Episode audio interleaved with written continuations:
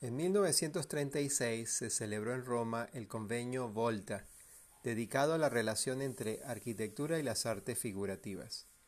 Entre los participantes estaba Le Corbusier, quien presentó una ponencia donde claramente explica los fundamentos del lugar del arte en arquitectura, aspecto clave de su posterior síntesis de Sartre.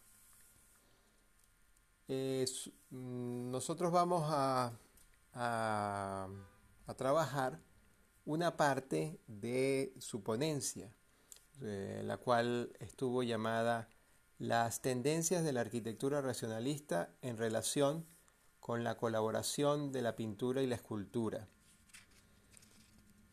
Eh, vamos a trabajar el, la parte que se llama la obra de arte, presencia insigne. Luego de un manifiesto sobre la arquitectura moderna, Le Corbusier afirma que en ocasiones excepcionales puede darse la colaboración entre arquitectura y arte con el fin de aumentar el placer de los hombres. Dirige su atención a la pintura, la escultura y el diseño y plantea como respuesta la policromía y los puntos precisos y matemáticos donde el artista fuerte y digno puede hablar y hacer sentir su discurso. Estos lugares del arte son comunicantes. Lieu porte-voix, porte-parole, haute-parleur. Aún inexistentes entonces, pero que se verán realizados años después en la idea de la síntesis de las artes. La intervención de Le Corbusier en el Convenio Volta abre con la exposición de un manifiesto de la arquitectura moderna, en el, cual se exaltan sus valores nuevos, y en especial el valor visual de la misma. Lo hace bajo un título largo que se refiere a la arquitectura racional y su relación con las artes figurativas. Y lo desarrolla en 23 puntos es un resumen sucinto de Version Architecture, la obra insigne de promoción de la nueva arquitectura nueva en la cual se muestran ya avisos de la relación entre arte y arquitectura. La pregunta con la cual introduce el problema es existencial. ¿Ornar o, o, no ornar? ¿Decorar o no decorar? ¿Enriquecer o no enriquecer? ennoblecer o no ennoblecer. He allí el objeto que reúne arquitectos y artistas en tal evento. Su respuesta es claramente antiacadémica y contextualmente provocadora. El olor que emana de los discursos escritos y discusiones sobre este tema es olor del pasado, incienso quemado en algunas capillas, dice así Le Corbusier. Ya su posición crítica y de llamado de atención ante el tema de discusión del Congreso, lo había manifestado en un telegrama que antecede su presentación oral. Le Corbusier advierte en este que la discusión no debe ser un retorno a un renacimiento del pasado, sino que debe más bien mirar a la nueva arquitectura, a la nueva sociedad, a la era de la máquina. Por eso él insiste en observar a las máquinas desde una pluma estilográfica hasta un dirigible Zeppelin, desde el cual escribió su intervención, todos son objetos considerados como hechos arquitectónicos, en fin, forrajes de los eventos sociales nuevos. De observar estos objetos, productos de la ingeniería y el diseño, precisos, dramáticos y rigurosos, surge la nueva concepción de arquitectura, que Le Corbusier define en los términos de formas bajo la luz, resultado de un juego sapiente, mirando lo que nadie mira, descubre y expresa la nueva arquitectura como creación subjetiva e infinita. Lo primordial en la obra arquitectónica son el volumen y el espacio. Todo lo demás es secundario. Los medios para expresarlo son la planta y la sección, la luz y la proporción. En los primeros Le Corbusier no se detiene a explicarlos. De la luz hace un manifiesto que desemboca en el último. Por una parte, estamos a la merced de la luz del sol, porque ésta tiene un efecto potente y determinante sobre las emociones psicofisiológicas del hombre. Por otra, las proporciones, de igual manera, se determinan según medidas, conveniencias e intenciones, afirma Le Corbusier. Le Corbusier concluye esta introducción afirmando de manera prepotente que la arquitectura no tiene en efecto necesidad de las artes.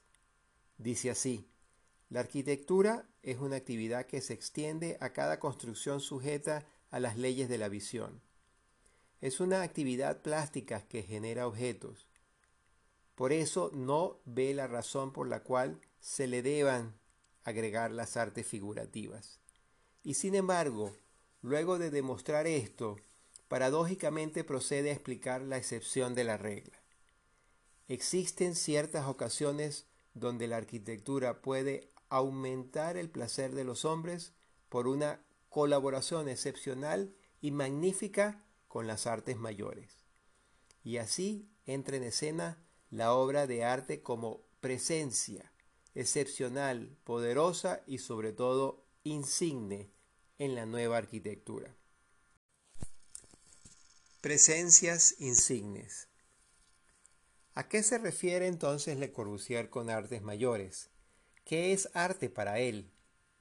Las artes son géneros producidos por el espíritu de perfección del hombre, en tanto que generan placer, hasta conmover el corazón.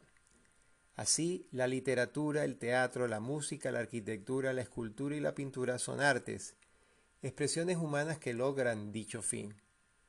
No así las artes decorativas, las, cuales vienen señaladas despectivamente como consecuencias del declive de una civilización. Bajo el subtítulo La obra de arte, presencia y cine, Le Corbusier explica que más allá de una diversidad de artes, el arte es uno, humilde y potente. Solo el arte, solo y en mayúscula, es capaz de aumentar el placer de los hombres, no el decorativo ni el aplicado. El arte expresado en una obra es el único que puede entrar a juzgar en una colaboración con la arquitectura. En primer lugar, su preocupación principal la dirige hacia la pintura y los pintores. A tal respecto, la primera propuesta que lanza es la, es la policromía, basado en el hecho de que el color es expresión inmediata, espontánea de la vida, Le Corbusier expone que la policromía no es más que un elemento arquitectónico. Por medio de colores naturales se expresa la fuerza de un muro y se resalta. Por ello, el lugar para los colores, es decir, para la pintura, son las superficies de los muros, al igual que las puertas y ventanas. Por esto lo afirma luego de haberse puesto el problema de que, de que este hecho representa. Para Le Corbusier, el modo tradicional de asumir esto es paliativo. Andamos de inmediato a buscar a los pintores para hacer explotar los muros que nos dan fastidio, dice él. La pintura, tales y como los frescos y murales, esconde en realidad muros y paredes, restándole el protagonismo que estos deben tener. Aun cuando pretendan respetar la arquitectura y ponerla en valor, el peligro de la pintura es lo opuesto, y es lo que sucede a menudo. En cambio, dice Le Corbusier, la policromía arquitectónica no asesina los muros, puede más bien moverlos en profundidad y clasificarlos según su importancia.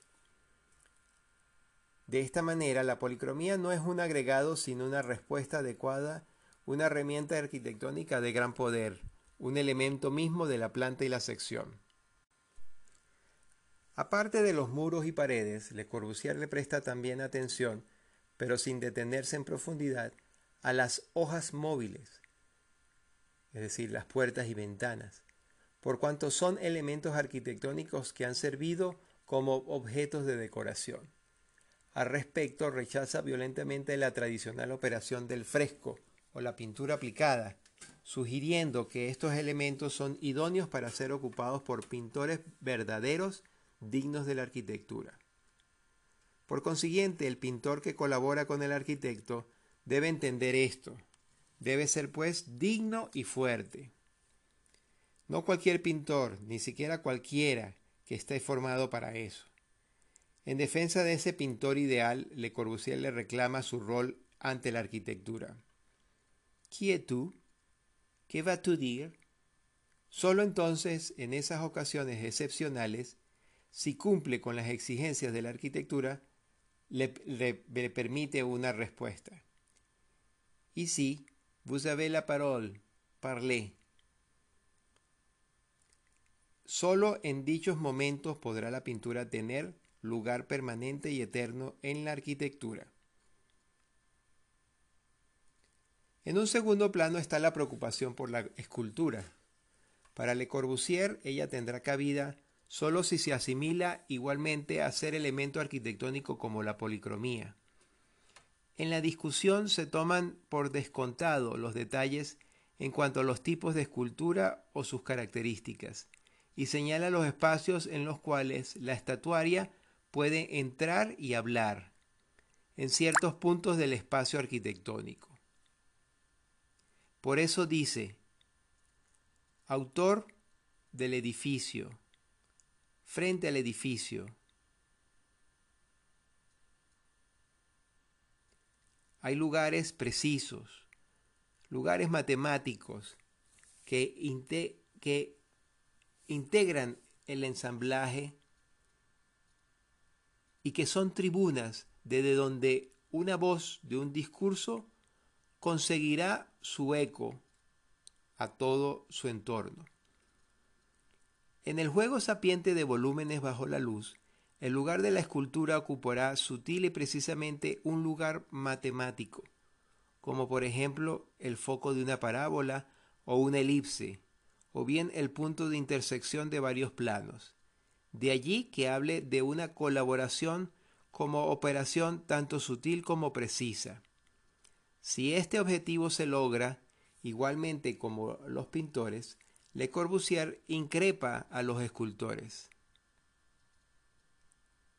Si existe, si vale la pena que tu, que tu discurso sea escuchado, entonces entra escultor. Y la escultura entrará para convertirse también en un elemento más de la arquitectura. En paralelo al valor tridimensional de la escultura, Le Corbusier da importancia en su discurso a las molduras, por cuanto ocupan un lugar intermedio entre los muros y el espectador. Comprendidas como elementos que diseñan los trazos de una superficie, las molduras permiten de hecho exaltar a veces la matemática, mediante el diseño riguroso con el cual se definen las superficies o volúmenes, o mediante los compartimientos a través de los cuales los multiplica. El lugar del arte. El lugar del arte en la arquitectura, según Le Corbusier, está determinado por las intenciones arquitectónicas. En tanto que la obra de arte es una presencia insigne, ésta posee un poder particular que necesariamente dialoga, entra en sintonía con el espacio para lograr un fin común exaltar la percepción del espectador. Los lugares del arte en arquitectura son por tanto lugares comunicantes, lugares portavoces, portapalabras, altoparlantes. La capacidad de comunicar para exaltar emociones es el punto clave. De allí que Le Corbusier dirija su palabra a los pintores y les diga, aquí tienes la palabra, habla, y a los escultores, haz tu ingreso, oh escultor, si vale la pena que llegue a oírse, a oírse tu voz. Por consiguiente, estos lugares portan y lanzan la voz, las palabras insignes y dignas del artista y de su obra. Estos lugares potencian no la obra en sí misma, sino las cualidades perceptivas de un espacio, resaltando por la misma. Si no es así, la obra engaña y oculta la arquitectura. Y esto es precisamente lo que entiende Le Corbusier por decoración. En esta afirmación, la arquitectura no se comprende ni como teatro ni como fondo inerte que sostiene el arte, sino como fundamento geométrico y espacial de un todo. Los lugares del arte hacen parte de la matemática del plan arquitectónico. Por eso habla de ciertos puntos, puntos precisos, puntos matemáticos, en los cuales pueden aparecer las obras de arte, sean tridimensionales, esculturas molduras, o bidimensionales, pinturas, muros policromados o paneles. Su ubicación depende del plano, es decir, de las intenciones arquitectónicas luego materializadas en el espacio. Dice Le Corbusier, estos lugares matemáticos son la integral misma de la arquitectura de los nuevos tiempos, la cuya ley esencial es ser organismos palpitantes, exactos, eficaces, simples, armónicos, a efluvios lejanos, a ondas radiantes. Y luego agrega, la aventura arquitectónica de los tiempos modernos, de los nuevos tiempos, es algo serio. Por eso, la colaboración de los artistas no puede reducirse a una operación superficial. No hay cabida, según Le Corbusier, para los viejos refritos de la tradición, es decir, los frescos, los cuadros, las esculturas y las molduras ornamentales. El sentido que tuvieron antes ya no lo tienen en los nuevos tiempos. Ni tampoco hay cabida para los 20.000 pintores y escultores desocupados de París a los cuales se refiere constantemente formados seguramente según la tradición Beaux-Arts, como decoradores y que no consiguen lugar en la nueva arquitectura. Su condición misma de pintor lo hace reclamar vigorosamente mayor profundidad, mayor comprensión, mayor diálogo.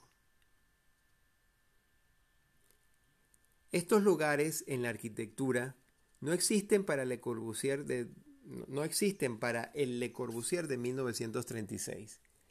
Ellos son parte de los tiempos nuevos, aún por crear, con inventiva y coraje más allá de las costumbres del pasado. Aunque ya en el pabellón del Esprit Nouveau de 1925 se asomaba una primera experimentación, será después de la Segunda Guerra donde desarrollará y materializará estas ideas en obra. Esta postura del año 36 está llena de optimismo, del mismo que lo acompañó siempre. Todo puede ser recontado, mostrado, construido en, en apariciones sensacionales del mundo, del inmenso mundo desconocido. Y con esta actitud, que podrá incluir las nuevas formas del arte en la arquitectura, como por ejemplo el cine o el fotomontaje. En el cine, dice Le Corbusier, la grande naturaleza está abierta, el cual constituye el teatro de pose. El fotomontaje ejecutado directamente sobre el muro puede, por otra parte, demostrar públicamente, probar, revelar, instruir. Son modalidades nuevas que brindan bondades y posibilidades que superan la imaginación de entonces. La intervención de, Le Corbusier en el convenio Volta causó gran polémica. Inmediatamente surgieron muchos que lo acusaban y lo criticaban y muy pocos que lo apoyaban. Sin embargo, eh, en el tiempo, Le Corbusier y el planteamiento de Le Corbusier llegará a tener una gran resonancia, especialmente en el proyecto que se divulgará en los años después de la guerra, a partir del año 49 específicamente, eh, y a través de los SIAM, de los Congresos Internacionales de Arquitectura Moderna. El proyecto que se, que se, que se divulgará bajo el nombre de Síntesis del Azar. Ahora bien, eh, quisiera hacer otra consideración con respecto a este texto. En primer lugar, la arquitectura para Le Corbusier es una actividad plástica en la cual los volúmenes y la luz son los protagonistas de un juego intencional y libre. Por tanto, la arquitectura es en efecto arte, así como son la pintura y la escultura. En este arte, la obra de arte será considerada un elemento primordial, el cual ocupará un lugar especial, excepcional, decía el maestro, del juego arquitectónico. Ese lugar permitirá que la obra hable, grite, comunique, comunique su sentido y valor, para que pueda en fin lograr la exaltación emocional del habitante, la síntesis entre arte y arquitectura por medio del sapiente juego corbuseriano generará entonces esos lugares, portavoces, portapalabras, altoparlantes. En segundo lugar, la arquitectura es una disciplina, es decir, un oficio que Le Corbusier ejercía diariamente en estrecha relación con la pintura y la escritura. Es sabido que las mañanas de este hombre de letras las dedicaba al ejercicio de la pintura y las tardes a la arquitectura. Aun cuando Le Corbusier había cultivado la imagen del artista como un ingeniero sensible, más tarde llegó a pensar su pintura como una actividad fundamentalmente privada. Esto lo dice von Moss. Un diálogo íntimo con los dramas de la forma y el color y una lucha con memorias, miedos y alegrías emergentes del subconsciente. Para él, ambas disciplinas mantuvieron siempre su autonomía. Se ve la diferencia entre el Le Corbusier pintor y el Le Corbusier arquitecto. Sin embargo, la experiencia de ambas demuestra una interrelación entre ellas. La una se permea de la otra. Von Moss utiliza el término displacement of, displacement of concepts, para referirse a esta permeabilidad. Figuras individuales o formas de organizar las superficies eran probadas en un área y luego realizadas en otra. Hubiese sido posible haber alcanzado tales logros sin esta capacidad multidisciplinaria.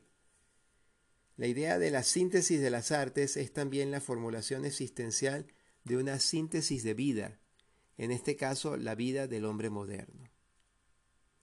Y en tercer lugar, toda la preocupación que tuvo Le Corbusier por la relación entre arte y arquitectura se comprende como un intenso y extenso proceso de investigación.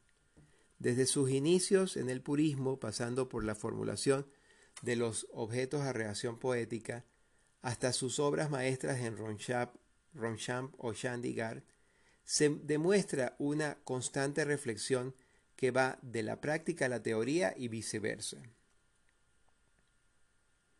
Le Corbusier era un artista que creía en el dibujo y a quien le gustaba presentar sus ideas en claras fórmulas gráficas, afirma von Moss, y tenía una asociación por el dibujo como el medium por medio del cual ver, medir y entender su contexto. Su, propuesta de colaboración entre arquitecto y artista es pues un ideal surgido de la experiencia, pero desarrollado como hecho ideológico, una práctica que se convierte en teoría y que luego vuelve otra vez a la práctica. Por consiguiente, la ponencia del Corbusier se en, el, en el convenio Volta se comprende como parte de una investigación proyectual, una teorización de las experiencias iniciales que luego materializará en las obras maestras de su madurez. Este proceso de, investigación resumido bajo el término síntesis de las artes es algo que John lleva a cabo a lo largo de toda su carrera. Es una verdadera y propia recherche patient hacia una síntesis entre arquitectura, las artes y la vida. No es difícil hacer, por último, notar la correspondencia entre estos tres puntos y su vida. Desde los explosivos inicios hasta su misteriosa muerte, la vida de Le Corbusier transcurre como un verdadero servicio de la poesía, dedicado a veces a las máquinas, otras al ángulo derecho, en otras ocasiones como electrónica, pero sobre todo constantemente indisible. La fuerza de su poética, tanto de la perspectiva histórica como estética, es aún inagotable.